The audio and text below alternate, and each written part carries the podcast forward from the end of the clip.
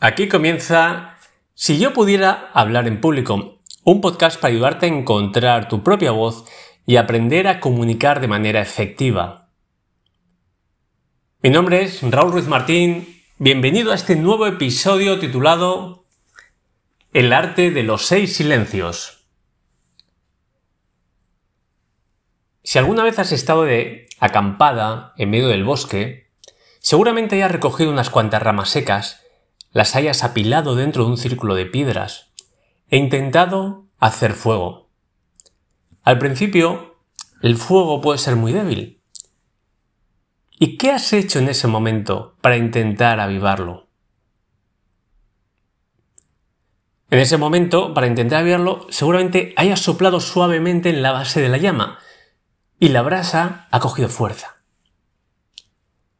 Al soplar, hace que le llegue al fuego más oxígeno, que es su alimento. Pero no lo puedes hacer demasiado fuerte. Tienes que hacer algo suave. Porque si lo haces fuerte, ¿qué ocurre? Que el fuego se apaga. Porque la combustión necesita una temperatura mínima. Y si soplas fuerte, disminuye la temperatura y se consigue el efecto contrario.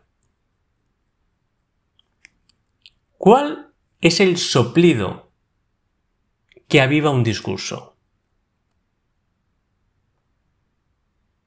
El soplido que aviva un discurso no es otro que el silencio.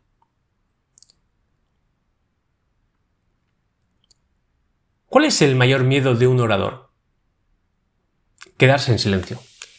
Todos tenemos miedo a quedarnos en blanco, a no saber qué decir, a, que ese silencio haga que la gente desconecte, pierda interés, con lo cual estamos constantemente en una lucha constante por no dejar ni un pequeño silencio, siempre ir mandando palabras y frases.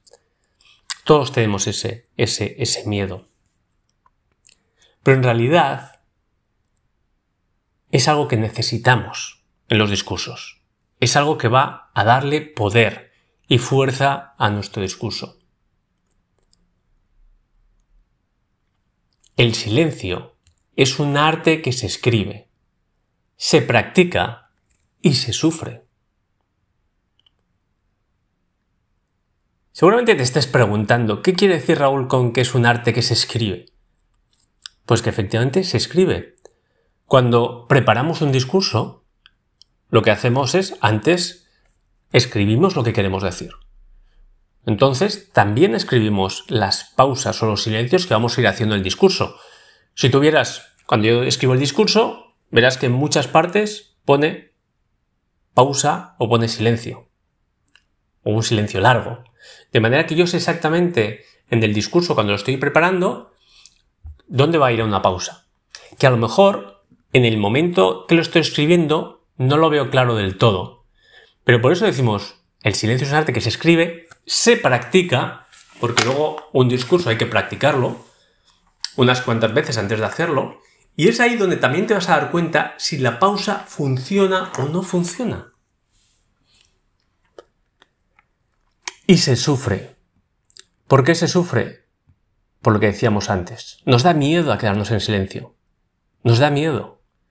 Entonces, realmente, hacer un silencio cuesta mucho.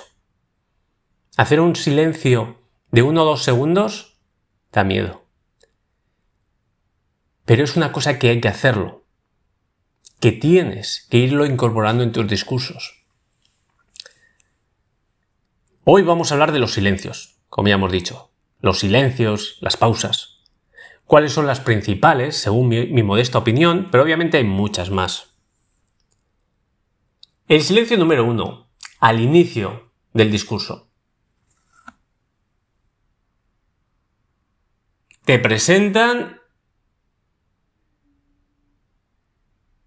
y te quedas callado, mirando a la audiencia.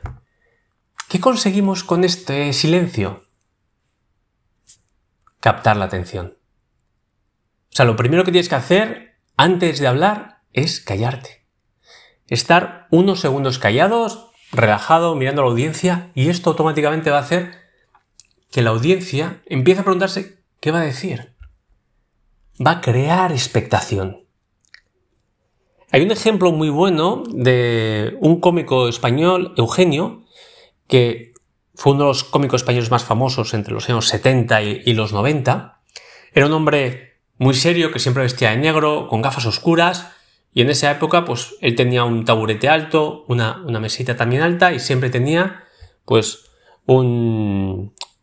Creo que era un, cubata, fumando un cigarro, porque en ese momento se permitía fumar y se veía, se veía bien. Y bueno, este hombre salía en la tele, obviamente cuando en la tele no lo hacía, pero cuando lo hacía en, en clubs o en salas, lo que hacía era se quedaba en silencio. Se podía quedar en silencio minutos. Miraba a la audiencia, muy serio, con su, con su talante así de, de hombre serio, y se quedaba en silencio. No hacía otra cosa. Pero ¿qué ocurría en ese momento? Que la gente empezaba a prestar más atención y creaba, creaba esa expectación. Y según iban pasando los segundos se creaba más expectación. Y entonces alguien, de repente, soltaba una risa nerviosa. Entonces, alguien soltaba una risa nerviosa y entonces alguien se reía de la risa nerviosa del otro. Y de repente a veces toda la gente se estaba riendo y Eugenio no había dicho ni una sola palabra. Se había quedado en silencio. Alguien puede pensar, joder, no hacía nada y la gente se reía. Hacía lo más difícil. Para alguien que habla en público o para un cómico. Quedarse en silencio durante tanto tiempo. Pero Eugenio entendió perfectamente cuál era la clave. El silencio número dos es hacer una pausa un silencio antes y después de un punto importante de un punto importante o si utilizas una frase de, alguien conocido. Una frase pues puede ser de, Martin Luther King, de, de Gandhi, de quien quieras. Antes, para hacerle entender a la gente que viene un punto importante, y de nuevo volver a crear expectación, que ellos entiendan que, ah, está haciendo un silencio, quiere decir que viene algo. Y después de este punto, para darle al público tiempo a digerir, disfrutar, analizar lo que acabas de decir. Por ejemplo, en la introducción he hecho una frase. He hecho un silencio antes de la frase, he dicho la frase, que es el silencio es un arte que se escribe, se practica y se sufre, y luego he hecho otro silencio para daros tiempo a meditar la frase que acabo de decir para que os dé tiempo a pensar qué, quiere decir esa, esa frase. Pero, por ejemplo, lo podéis utilizar, como decía, pues con, frases de, de, gente conocida. Silencio número 4. Pregunta retórica. Bueno, las preguntas retóricas son preguntas que el orador hace, pero en las que realmente no espera una respuesta del público. Pero que las hace con la intención de que cada uno en su mente la intente responder. No, seguramente luego el, orador la responda. Pero también lo que hace es que el público pase de tener un rol pasivo a tener un rol activo. Es decir, a pesar de que no hable en voz alta, en su mente va a intentar responder la pregunta. Pero para que le dé tiempo a responder la pregunta, tú tienes que crear ese espacio, ese silencio. Porque de esta manera le va a dar tiempo a su mente a activarse a pensar. Si haces la pregunta, no haces el silencio y directamente respondes, les estás pisando la opción de poderlo responder por ellos mismos o de llegar a una conclusión por ellos mismos. ¿Y qué va a ocurrir? Pues que entonces en ese caso el público siempre va a tener un rol pasivo, porque aunque tú lances preguntas, no les das tiempo, con lo cual ahí, eh, estás cometiendo un, un error. Por ejemplo, en la introducción yo he lanzado la pregunta, ¿cuál es el mayor miedo de un orador?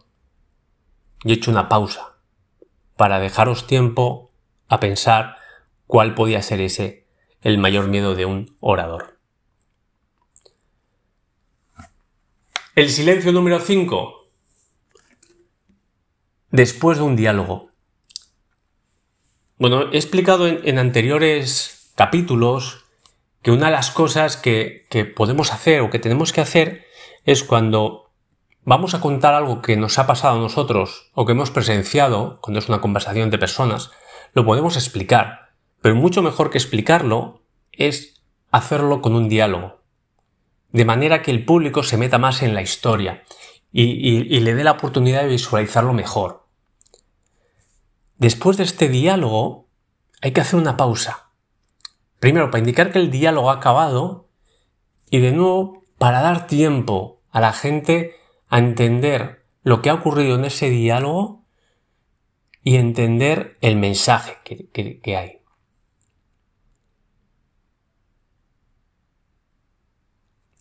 Y el último silencio, que es un silencio para mí muy importante, es el silencio del humor.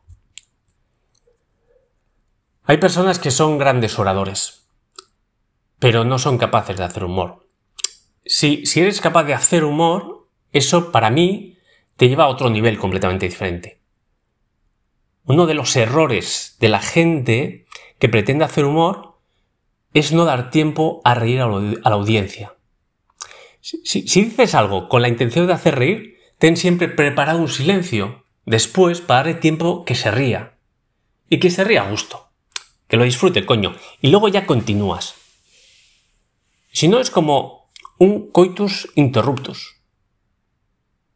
O eso me han dicho.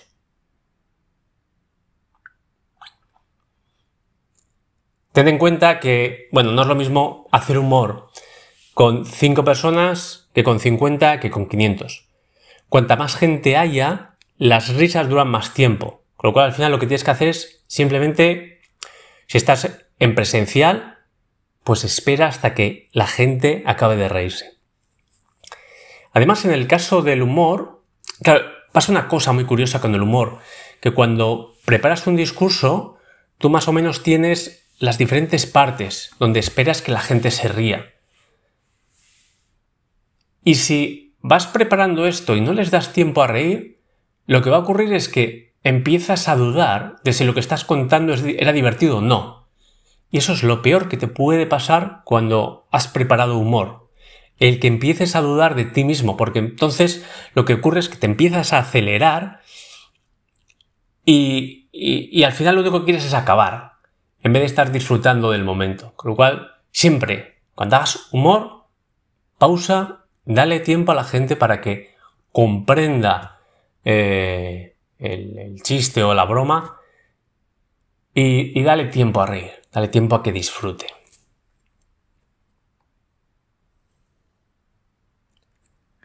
Bueno, como resumen de lo que hemos hablado, si quieres avivar la llama de tu discurso, hacer que ese fuego sea grande, lleno de luz y de calor, utiliza los silencios. Hoy hemos hablado de seis que son muy importantes y vuelvo a mi frase del, del principio, pero con un matiz. El silencio es un arte que se escribe, se practica y se sufre, hasta el día que aprendes a disfrutarlo. Porque hay un momento y como, decía, hay un momento en que se sufre mucho porque a nadie le gusta estar callado, es, es incómodo, pero hay un momento en que empiezas a observar en las miradas de la gente, en su interés o en sus carcajadas, pues lo que está ocurriendo. ¿Y qué está ocurriendo? Pues en ciertos momentos que están sorprendidos, en otros momentos que están aprendiendo, y en otros momentos que están disfrutando. Y cuando entiendes que eso es gracias a tus silencios, entonces empiezas a disfrutarlo y a entenderlo. Y eso es una de las maravillas de los silencios. Aquí acaba Si yo pudiera hablar en público, un podcast para ayudarte a encontrar tu propia voz y aprender a comunicar de manera efectiva. Muchas gracias y nos vemos en el siguiente capítulo. Las anclas.